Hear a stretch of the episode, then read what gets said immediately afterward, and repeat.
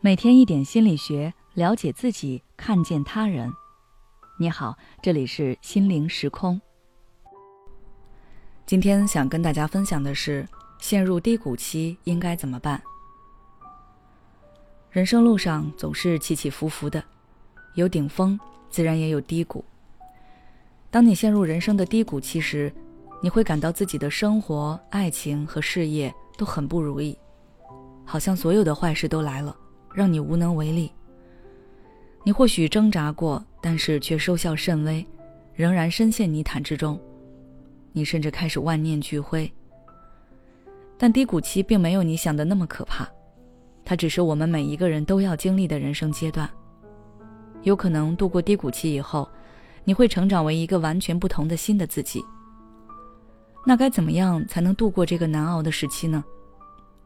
下面这些事可以帮助你。第一件事是尽可能的接触让你有安全感的人或者物。越是身处逆境，就越不要把自己封闭成一座孤岛。习惯性的去回避自己内心的感受，会让你在崩盘时一溃千里。当你感受不到生活的正面反馈，你就很难重新振作起来，甚至还会跌落到更痛苦无助的深渊里。不管你正在经历什么，现在请暂时放下心灵的枷锁。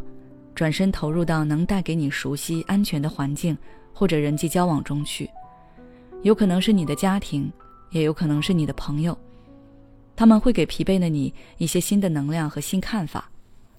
当你收到积极的反馈，和世界有正向连接后，试着去积极回应。谢谢你给我提供新的思路，我会好好考虑怎么面对的。不要总是一味的抱怨，说这么多有什么用啊？我还是没有办法解决。投之以桃，报之以李，生活会在正向反馈的连接里慢慢向上的。第二件事就是你可以尝试去做一些难度低、易获得的事情，比如说整理东西、提前睡觉、花一些时间做运动等等。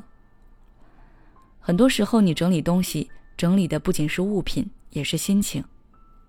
生活的环境焕然一新。你内心的垃圾情绪也会被断舍离。提前睡觉，放弃睡前漫无目的的刷手机。心里面对巨大压力的情况下，更要保证身体的健康运转，不然疾病很容易找上门来。自主的做这些事情，可以让你的生活有节奏起来。人生就像河流，流动起来才会有生命的活力，而且。这些事可以给你带来些微的成绩感和自我价值感，这对身处低谷期的你而言尤其重要。你需要重建对自己的信任，相信自己可以战胜这些困难，可以走出这个低谷。第三件事是勇敢的接受自己。当你的情绪慢慢平复下来以后，就要学会反思和复盘。人可以跌倒，但是不要在同一个地方跌倒两次。除却天灾和人祸。很多时候，我们低谷的来源都是有迹可循的。你被分手，很有可能是你交往中的表现让对方失去了和你走下去的勇气。你的失业也不是一天内的原因，或许是一次又一次的粗心大意和业绩不达标。你的投资失败，也可能是源于盲目听信他人，一股脑将所有的资金投入进去。不要再去想，为什么偏偏是我而不是别人。要学会反思自己跌入低谷的原因，做好慢慢恢复的准备。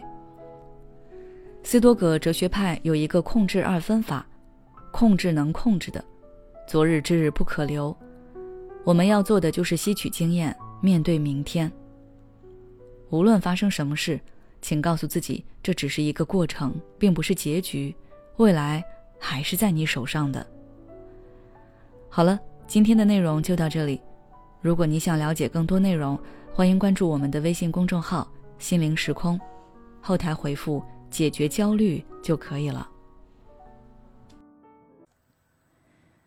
每当我们感叹生活真难的时候，现实却又告诉我们，生活还能更难。工作、事业、爱人、孩子、父母亲朋，这一切的一切，就像一张大网一样，把你层层束缚其中。你经历了疲惫、辛苦、无奈，还有悲痛，如果你只是一个人默默承受，那你迟早会崩溃。心灵时空组建了专业的心理救援队，每位咨询师都拥有超过二十年以上的咨询经验。只要你需要，我们就在。微信关注“心灵时空”，后台回复“咨询”就可以体验十五分钟心理清诊了。